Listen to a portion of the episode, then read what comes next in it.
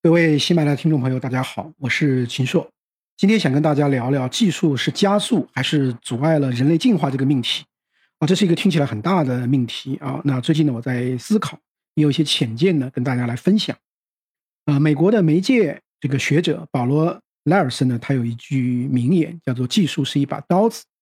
啊，什么意思呢？就是说技术它只是一种工具，工具呢是为人所用的。比如有的罪犯呢用刀去杀人，那这把刀呢会呈堂证供啊，但是没有人会说是刀有罪。呃，那当然你可以用一把刀去切蔬菜、切果肉，然后给你的家人朋友使用，大家会感谢呢你的很好的厨艺。但是呢，不会有人到厨房去卸下这把刀。那由此就不难理解呢，刀就是刀，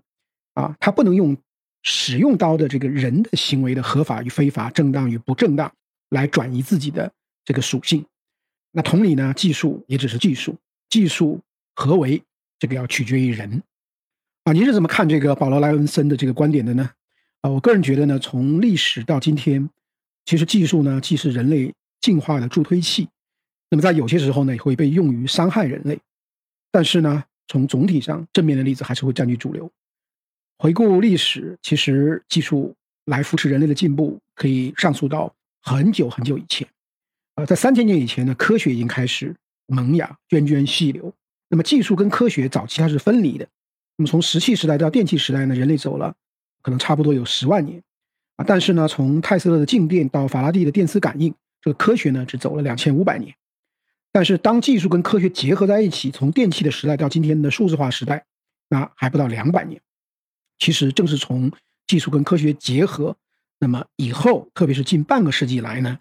奠定我们数字时代基础的这个集成电路的元器件的数量呢，每十二个月其实就翻一番，性能呢提升一倍。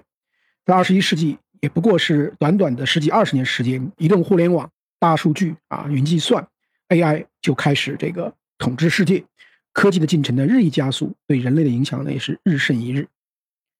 啊，我是学这个新闻的啊，从学习的体会来看呢，就是技术推动人类进化的正面的案例呢非常多，我就举一个传播学上的案例。就是德国的古腾堡，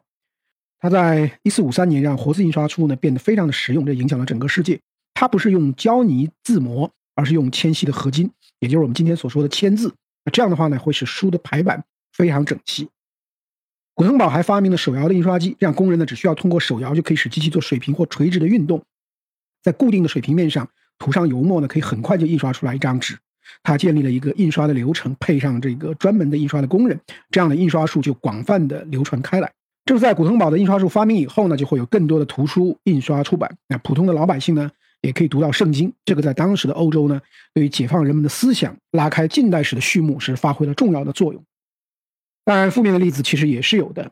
啊，比如伟大的科学家爱因斯坦，啊，在他去世前就说过：“我一生之中犯了一个巨大的错误，我签署了那封要求罗斯福总统。”制造核武器的信，因为在这个二战之前，其实洞察到德国的一些希特勒的一些这个政权的危险性啊，爱因斯坦在早期呢，跟一些科学家建议呢，去通过研究这个原子能和应用原子能的技术呢，啊，来制造这个原子弹。爱因斯坦曾经预测说啊，说第三次世界大战将要使用的武器我并不知道，但是呢，第四次世界大战将会使用木棍和石头开战，因为什么？因为那个地球已经是毁灭了啊，原子能的技术如果用于和平对人类有很大的好处，但如果用于战争啊，人类都会毁灭。当然，幸好到目前为止，除了美国把两颗原子弹投向了当时日本的广岛和长崎，再没有发生过类似的事件。最近呢，有一个技术的热点，就是钢铁侠马斯克呢，在七月二十二号宣布他创办的神经科学的一个 startup 啊，一个新创的企业，那 Neuralink，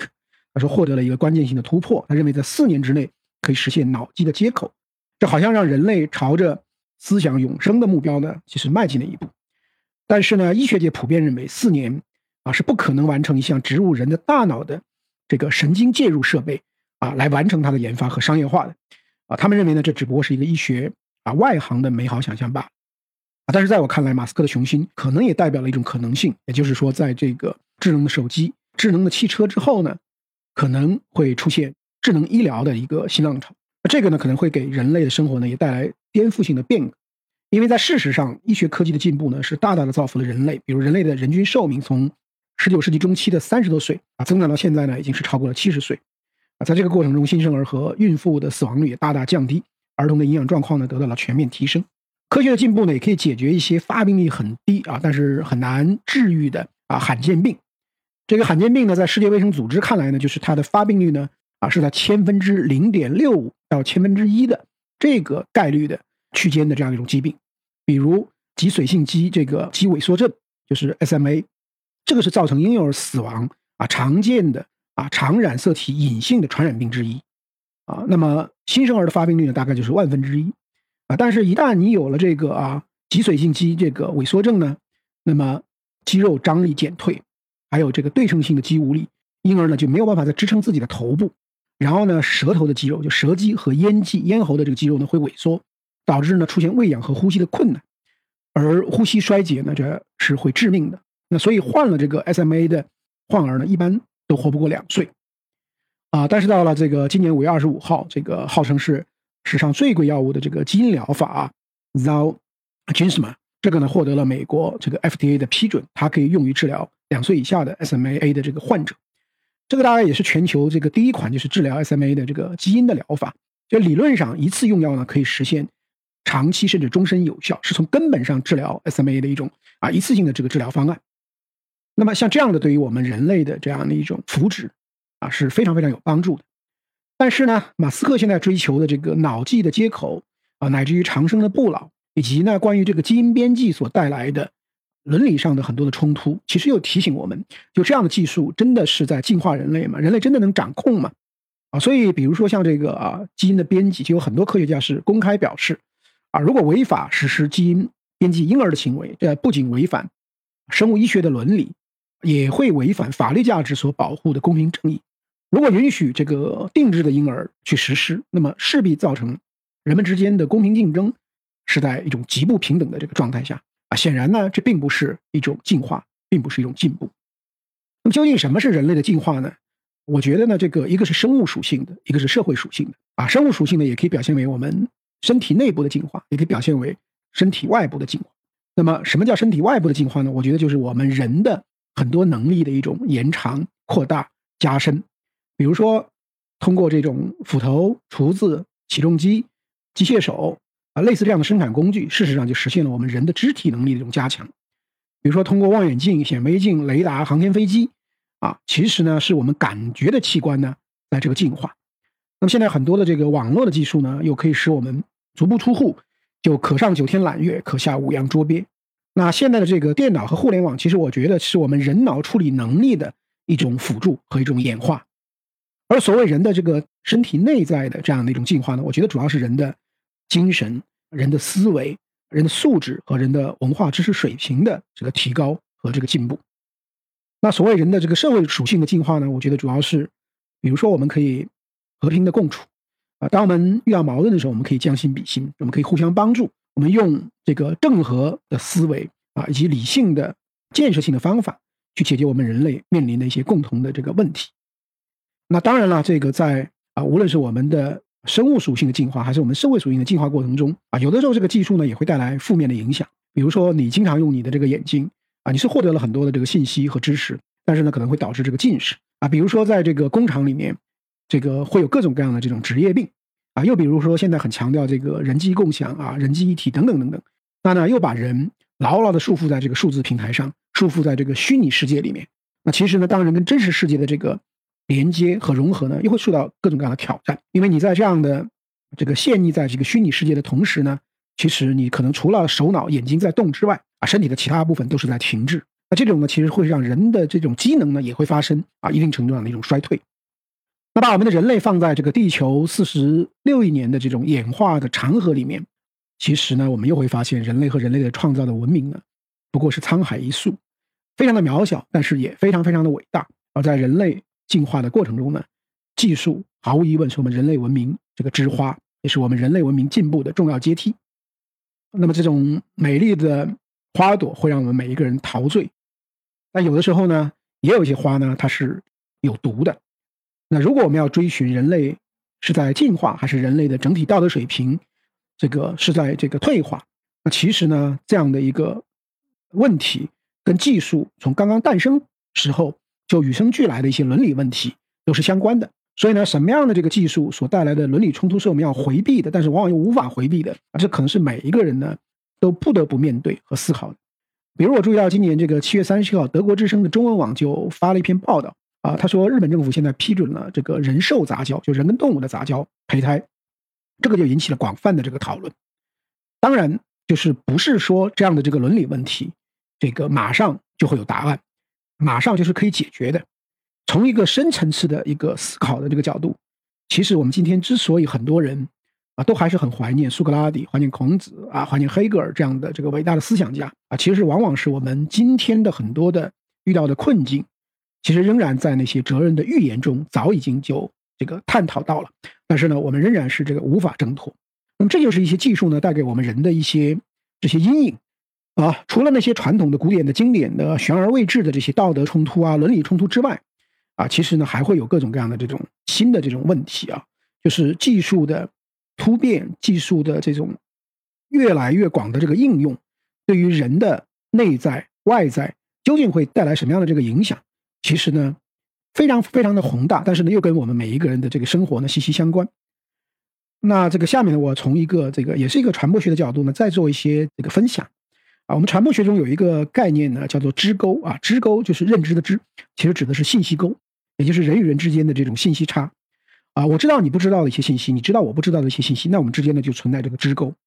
在数字化的时候呢，很多人把支沟呢又叫做数字鸿沟。比如啊，农村的小同学他可能不知道 iPad 是什么，也从没有使用过啊，但是在城市的这个同学呢，上课可能就使用 iPad 去完成课堂练习，这就像啊平常吃饭喝水一样平常。啊，马克思说这个生产力是决定生产关系的。那 iPad 作为一种教育生产力的工具呢，啊，它的使用对于不同的孩子呢却是不平等的。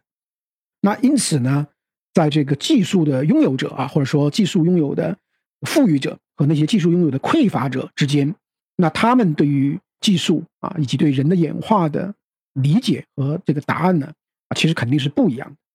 我们生活在一个这个消费主义的时代，我们消费一切能够消费的啊，买件衣服啊，走进电影院呐，其实我们都是这个消费者。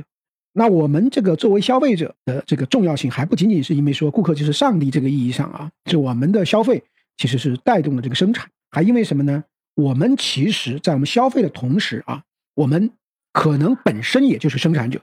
比如我们的这个市场经济中，啊，消费者和生产者的身份呢，往往现在是合一的。我们既消费信息呢，也生产信息。比如大家到这个喜马拉雅听禽兽朋友圈啊，这可能是一种消费。但是你们在消费之后的思考，你们的感受，其实呢，你们也是在生产和创造。也就是说，作为一个接受者的同时，他融入了自己的理解以后呢，他本身也是一个创造者啊，生产者。那有朋友说啊，我听了，但是我也没有花钱，这怎么能算消费呢？其实，在这个过程中，你已经付出了你自己的时间，付出了你的注意力。从这个意义上来讲呢，你已经买了单。我们的社会上呢，每个人享有的物质财富，或许就是钱呐、数量啊，可能有些差别啊。但是钱，我觉得不是一种稀缺的资源，注意力和时间才是真正稀缺的资源。所以呢，这里我也非常感谢啊，大家愿意付出您的时间啊，来为我买单。从我个人的这个理解来看呢，我觉得不仅信息方面呢，我们是生产者、消费者，其实很多技术方面呢，我们也是生产者跟消费者。法国的这个有一位哲学家在这个《消费社会》这本书里，他说，原始社会的人没有私有财产，也不为物所困，为了能更好的迁移，他们把物丢弃啊，没有生产机械，也没有工作，可以说他们凭兴趣狩猎、采集并分享一切。他们的消费呢，完全是彻底的，他们会一下子把所有东西都消费掉，既没有经济上的考虑，也没有库存，他们。甚至总是处在人的精力、自然资源和实际经济的可能性之外。他们睡得多，他们相信自然资源的丰富啊，原始社会特有的集体性的缺乏远见和浪费，是实际的这样的一个丰富的象征，而我们唯有丰富的象征。我不知道大家会不会赞赏这种原始人的这种生活方式、生活模式啊？但我确定的是，我们所有的人其实都不愿意回到原始社会，我们不想回到一个物质匮乏的时代，不想回到啊没有空调、没有电脑、没有手机、没有互联网的这个年代啊，所以。如果是跟原始人相比，也许我们在某个生存技能，比如说去磨一个石器啊，在这样的很多的技能上，我们可能是退化的啊。但我想今天的多数的人呢，也不愿意自己每一天都去砍柴做饭、下地耕作、织布织衣啊，等等等等。因为呢，我们今天的社会是已经通过分工把这些工作呢是都分工出去了，而且通过很多的技术手段呢，已经在技术上去实现了啊，并不需要我们自己亲自去做。这样的话呢，我们才能够去做很多创造性的事情啊，去做很多体现我们自由全面发展特征的事情。那我想，在未来呢，随着人工智能的发展，会有更多枯燥、乏味、危险、重复性的工作呢，也会被机器人所代替。那当我们享受着这么多的技术便利的同时，是不是就像有人说的，人越来越懒了，越来越笨了，越来越傻？